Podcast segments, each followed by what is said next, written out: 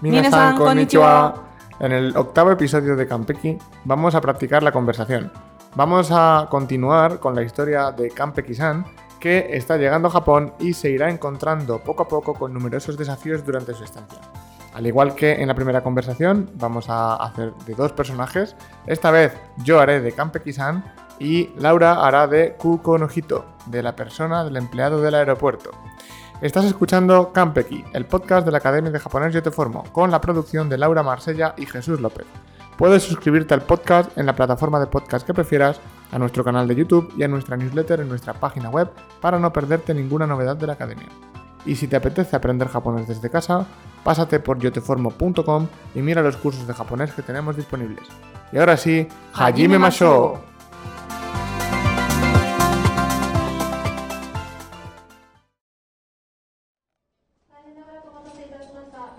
Sumimasen, watashi no nimotsu ga dete kimasen. Sagashite kudasaimasen ka? 申し訳ございません。今すぐお荷物をお探しいたします。ありがとうございます。スーツケースはいくつありますか？3つありました。何色ですか？2つは赤です。そしてもう1つは緑です。大きいですか？小さいですか？すべてのスーツケースは大きくて同じ大きさです。かしこまりました。急いでお探しいたします。少々お待ちください。今すぐ戻ります。わかりました。お客様のお荷物が見つかりました。こちらでございます。どうもありがとうございました。ご不便をおかけして申し訳ございません。A continuación, al igual que hicimos en la primera conversación de Campequi, vamos a traducir línea a línea al español todas las frases del diálogo para que las entendáis. La primera frase era Sumimasen, watashi no nimotsu ga detekimasen, kudasaimasen ka? ¿Qué significa? Disculpe, mi equipaje no sale. ¿Podría buscarme las maletas? ¿Podría buscarme mi equipaje? La siguiente frase era Mou siwa gozaimasen, esa frase significa gozaimasen significa lo siento mucho. Y la otra frase, imasugu osagashi itashimasu, significa ahora mismo busco su equipaje. Arigato gozaimasu. Muchas gracias. Ikutsu ¿Cuántas maletas tiene? Mitsu arimashita. Tenía tres, tres maletas. 何色ですか ¿Y de qué color son? Futatsu wa aka desu. Soshite, mou hitotsu wa midori desu. Dos son rojas y la otra es verde. 大きいですか小さいですか ¿Son grandes o pequeñas? Subete no sutsukesu wa ookikute onaji okisa desu. Todas las maletas son grandes y tienen el mismo tamaño. Kashikomarimashita. Entendido. Y soy de Osagashi Itashimasu. Voy rápido a buscarlas. Shosho omachi kudasai. Espera un momento, por favor. Imasugu modorimasu. Ahora mismo vuelvo. Wakarimashita. Entendido. Okyaku-sama no onimotsu ga mitsukarimashita. Señor cliente, ya hemos encontrado el equipaje. Kochira de gozaimasu. Es este. Domo arigatou gozaimashita. Muchas gracias. Gofube no okake shite moshiwake gozaimasen. Disculpe por las molestias.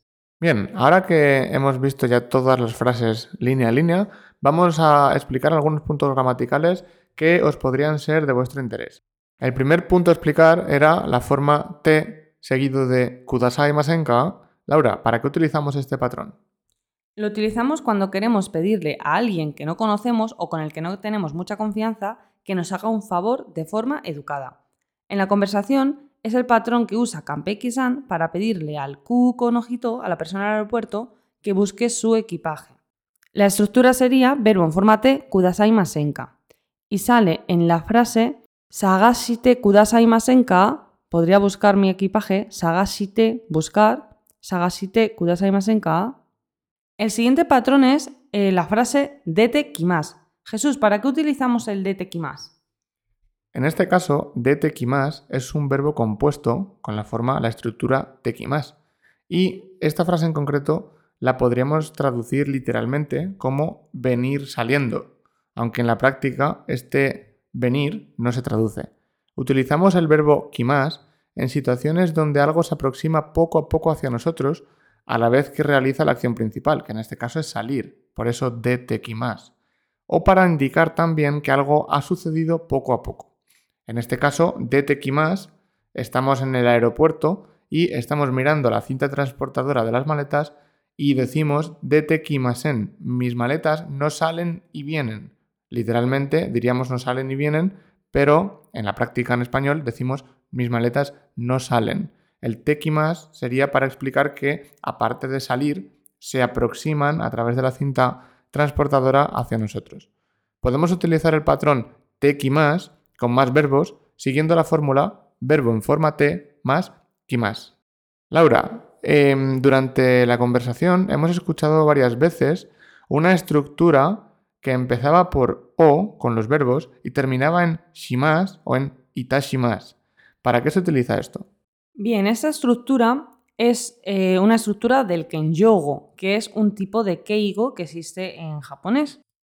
Y es una forma de indicar que hacemos una acción para la otra persona. Para eso se utiliza.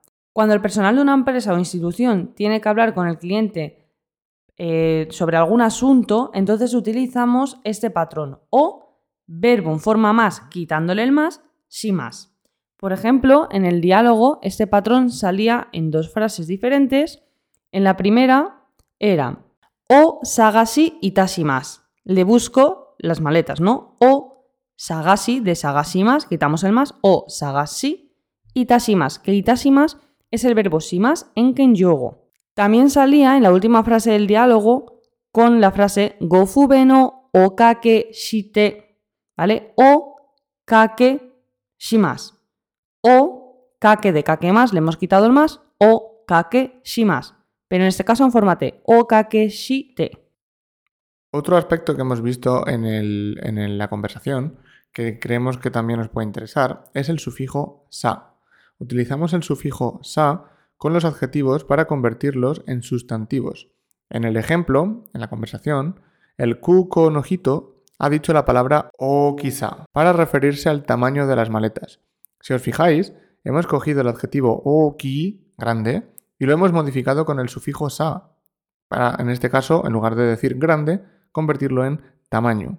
La forma de construir estos sustantivos es adjetivo tipo i, quitando la i añadiendo sa, en este caso o ki pasa a o kisa, la i del final se convierte en un sa, y los adjetivos tipo na, sin añadir na, añadimos sa. Por ejemplo, bendisa, la conveniencia, ¿vale? Entonces, de esta forma podemos hacer sustantivos como takasa, la altura, omosa, el peso, taisetsusa, la importancia, y podemos jugar con los adjetivos y los sustantivos. Laura, vamos a ver el último punto eh, importante de la conversación. Has dicho en una de las frases de gozaimas. ¿Qué significa esto? De gozaimas es el verbo des en kenyogo. Otra vez volvemos a hablar del kenyogo, un tipo de keigo que os recomendamos que veáis nuestro vídeo de YouTube o la entrada que tenemos en el blog. Y de gozaimas significa ser. Entonces lo hemos visto cuando decíamos cochira de gozaimas son estas, ¿no? Las maletas. Cochira de gozaimas.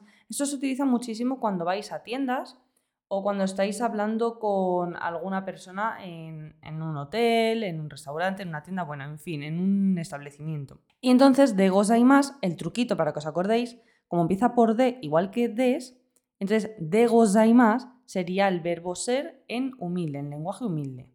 Al igual que pasa con el sonkeigo, el otro tipo de keigo, cuando usamos el lenguaje humilde hay algunos verbos especiales que solo se usan en kenyogo y que no tenemos que conjugar con el patrón que hemos visto antes. Algunos ejemplos de estos verbos son mooshimas, oyamashimas, haikenshimas o itadakimas. Muy bien, pues esperamos que este episodio con la conversación entre Kampe-kisan y el Kuko Nojito os haya gustado. Si es así, Recuerda suscribirte en tu plataforma de podcast preferida o en nuestro canal de YouTube Y además, si te apetece estudiar japonés, pásate por yodeformo.com y contacta con nosotros. Nos vemos en el próximo episodio. ¡Mátame!